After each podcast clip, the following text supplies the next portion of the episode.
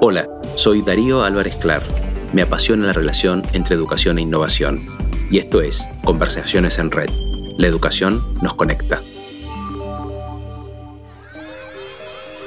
Sequías, inundaciones, bosques arrasados y un planeta que sufre por el cambio climático. Al mismo tiempo, cada vez más personas se comprometen con el cuidado del medio ambiente y logran generar mayor conciencia de lo que hacemos en nuestro día a día.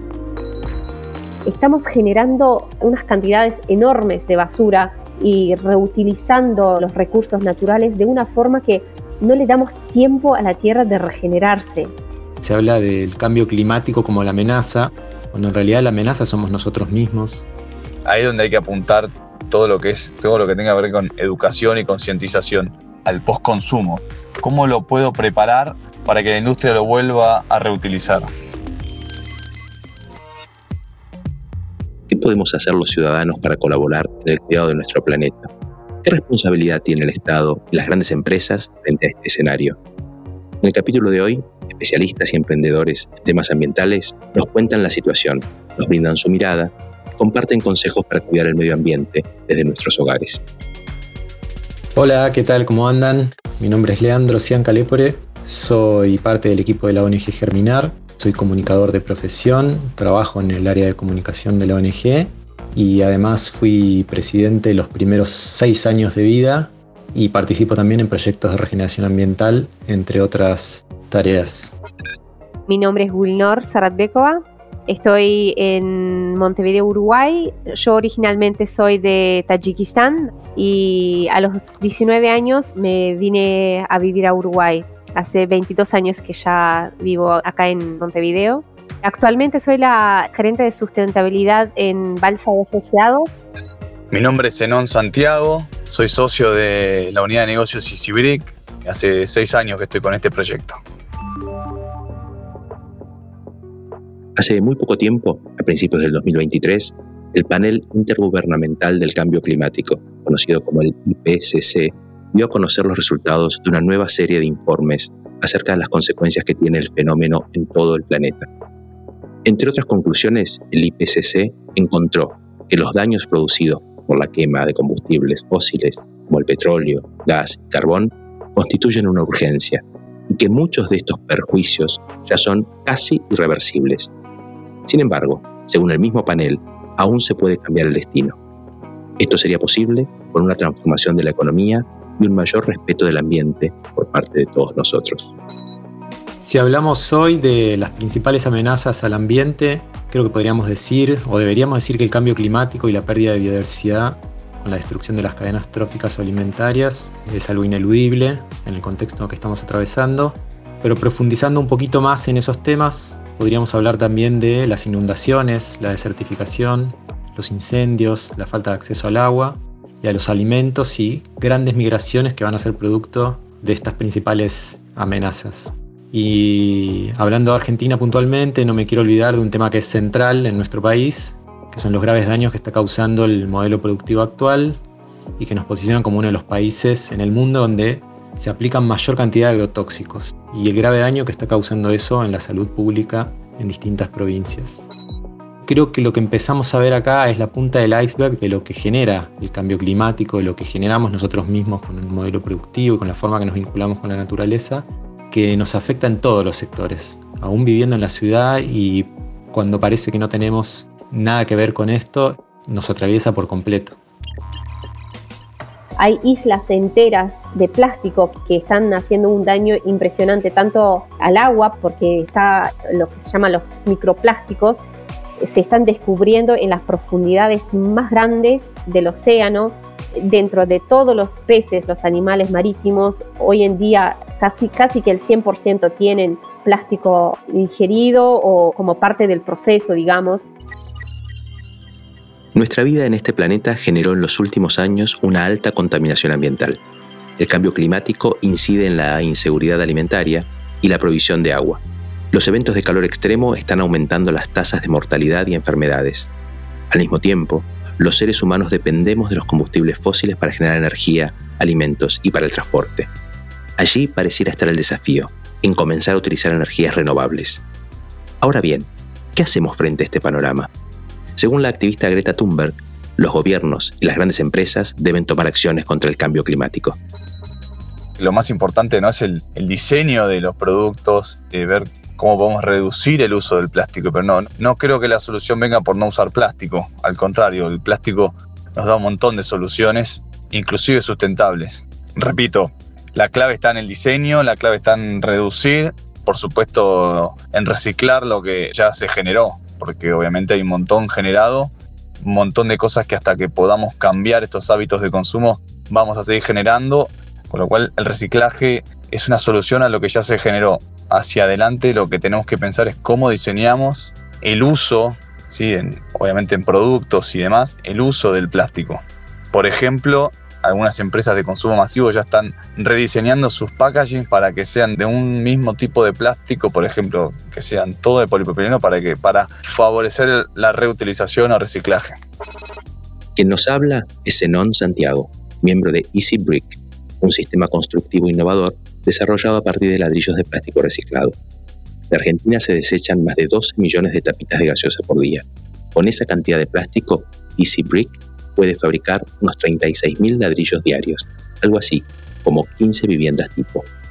Los ladrillos de peso reducido y excelentes capacidades de aislación térmica se encastran entre sí como si fueran piezas de un Lego. Este es uno de los tantos ejemplos de que el cuidado del medio ambiente y el desarrollo de la economía pueden tienen que ir de la mano. El origen de la pyme familiar, digamos, es la fabricación de tuberías de polietileno y PVC, es decir, de plástico para lo que son obras de infraestructura. Puntualmente para Easybrick, uno de los socios se le ocurrió desarrollar una línea de productos que sea 100% de plástico reciclado, recuperado. Hasta ese entonces nosotros trabajábamos con un pequeño porcentaje de nuestra propia materia prima, la, recuperábamos y la reinsertábamos en nuestras líneas de producción. Este socio vino con la idea de hagamos algo 100% de plástico reciclado, tenemos los proveedores, conocemos el mercado de la construcción, conocemos todo lo que es la fabricación de plástico, teníamos todo para lanzar una unidad de negocio que esté de nuevo orientado a, trabajar 100% ¿no? con plástico recuperado. Lo primero y más importante creo que es promulgar leyes más severas tendientes a la protección de las áreas naturales existentes para poder asegurarnos que la naturaleza que hoy sigue en pie, digamos, no será destruida en el corto plazo ni en el largo plazo. Por ejemplo, la ley de bosques, la ley de humedales que está siendo ajoneada por el lobby empresarial y también por el político. La creación de nuevas áreas naturales protegidas que permitan sumar mayor eh, territorio de áreas naturales a las que ya nos aseguremos que están protegidas, por decirlo de alguna manera. Leyes que regulan el uso de plástico en un solo uso, que tienen a educar sobre el uso eficiente de los recursos y limitar el consumo excesivo de los mismos. La creación de viveros de flora nativa y huertas municipales donde la gente pueda acercarse y tener un contacto con la producción de alimentos y de plantas nativas que tal vez no pueda hacerlo en sus hogares. Generar programas para escuelas que tengan un seguimiento y dedicación para generar proyectos concretos con continuidad en el tiempo para que los niños, niñas, jóvenes, docentes, no docentes y familias puedan vivenciar una transformación real con esos proyectos integradores. Y sobre todo creo que urge trabajar en planes estratégicos territoriales que limiten los usos del suelo con un fuerte componente ambiental y tendientes a proteger la naturaleza existente y limitar el crecimiento y expansión urbana descontrolada, que es lo que está ocurriendo en este momento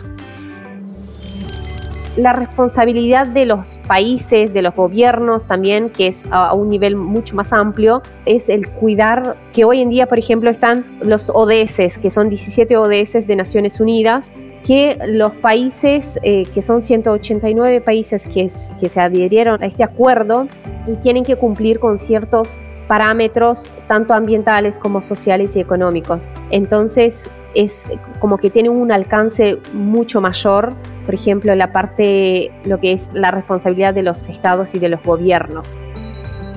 Los ODS, a los que se refiere Gulnor, son los Objetivos de Desarrollo Sostenible, también conocidos como Objetivos Globales, adoptados por las Naciones Unidas en 2015 como un llamamiento universal para poner fin a la pobreza, proteger el planeta y garantizar que para el 2030 todas las personas disfruten de paz y prosperidad.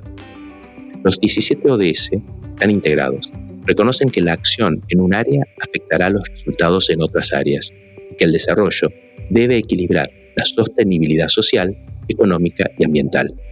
Siguiendo estos objetivos, la Argentina y Uruguay son algunos de los países comprometidos con la implementación de la Agenda 2030 para el Desarrollo Sostenible, el compromiso más ambicioso en materia de desarrollo desde los inicios de la Organización de las Naciones Unidas. Los países, por ejemplo, en este caso, se prometieron de que iban a reducir la producción de carbono, la huella de carbono, y lo mismo con los ODS. Y también a nivel, por ejemplo, más, más chico, más capaz que por países, por comunidades, por ejemplo, la prohibición del plástico de un solo uso, que está creciendo cada vez más más allá de la gran responsabilidad que tienen los gobiernos y las grandes empresas, ¿cómo podemos colaborar nosotros como ciudadanos? ¿Cómo podemos educar a nuestros niños y niñas para que cuiden el planeta? Pensando en qué cosas concretas podemos hacer desde nuestros hogares, con nuestros niños, niñas y adolescentes, para el cuidado del ambiente, creo que la separación de residuos es el primer acto concreto que nos permite tomar conciencia del impacto que genera nuestro consumo. Observando eso que separamos, eso que consumimos, podemos empezar a darnos cuenta de que tal vez estamos generando demasiados residuos y esos demasiados residuos pueden llegar a significar que nos estamos alimentando de una manera no del todo saludable. Por ejemplo, podemos ver que estamos generando demasiados envoltorios de alimentos industriales o botellas plásticas. Los niños que son súper conscientes, que están mucho más involucrados hoy en día y como que se toman el tiempo de de hacer eh, compostaje, el reciclaje, como que esas pequeñas acciones hacen una gran diferencia. Alimentándonos mejor podemos tener la mente más clara y nuestros sentidos más sensibles para empezar a mirar el entorno y ponernos al servicio de la naturaleza practicando, por ejemplo, la producción de alimentos en la huerta, en una pequeña huerta en un cajón, en un jardín, en un espacio comunitario, o sembrando plantas nativas que atraigan mariposas, mirando ese ciclo de la mariposa, generando a su vez corredores biológicos con jardines biodiversos que ayuden a mitigar el impacto de la vida en la ciudad. A las familias, colegios o a todos nosotros, creo que lo que recomendaría tiene que ver con lo que decía antes de pensar o reducir el uso del plástico. ¿no? Creo que a lo largo de nuestro día tenemos un montón de oportunidades para reducir el uso del plástico para reutilizar los plásticos y principalmente cuando uno habla de reciclaje la clave está en la originación, cómo me deshago de estos plásticos que utilicé, si están clasificados, si están lavados, si están secos, todo eso favorece al reciclado, la reutilización, la preparación en origen. Ahí es donde hay que apuntar todo lo que tenga que ver con educación y concientización al postconsumo. ¿Cómo lo puedo preparar para que la industria lo vuelva a reutilizar? La parte de sustentabilidad nosotros la podemos aplicar en nuestra comunidad, en nuestra familia, las prácticas de cuidar las cosas, de reutilizar, de reducir, por ejemplo, el uso de plásticos de un solo uso, el hecho de reciclar, que es fundamental también, y el hecho de, por ejemplo, de compostar, todas esas cosas, esas actividades que se pueden implementar en una familia, en una escuela, en la comunidad.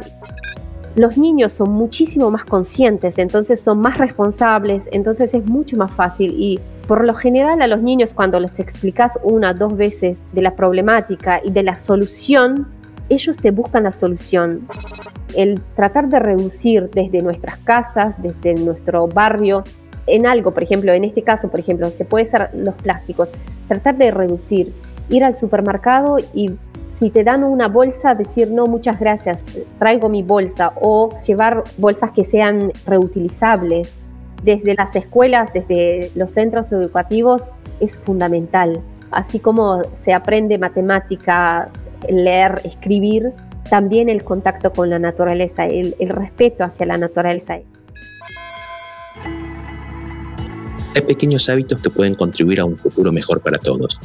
A los niños, niñas y adolescentes les gusta conocer el porqué, las consecuencias.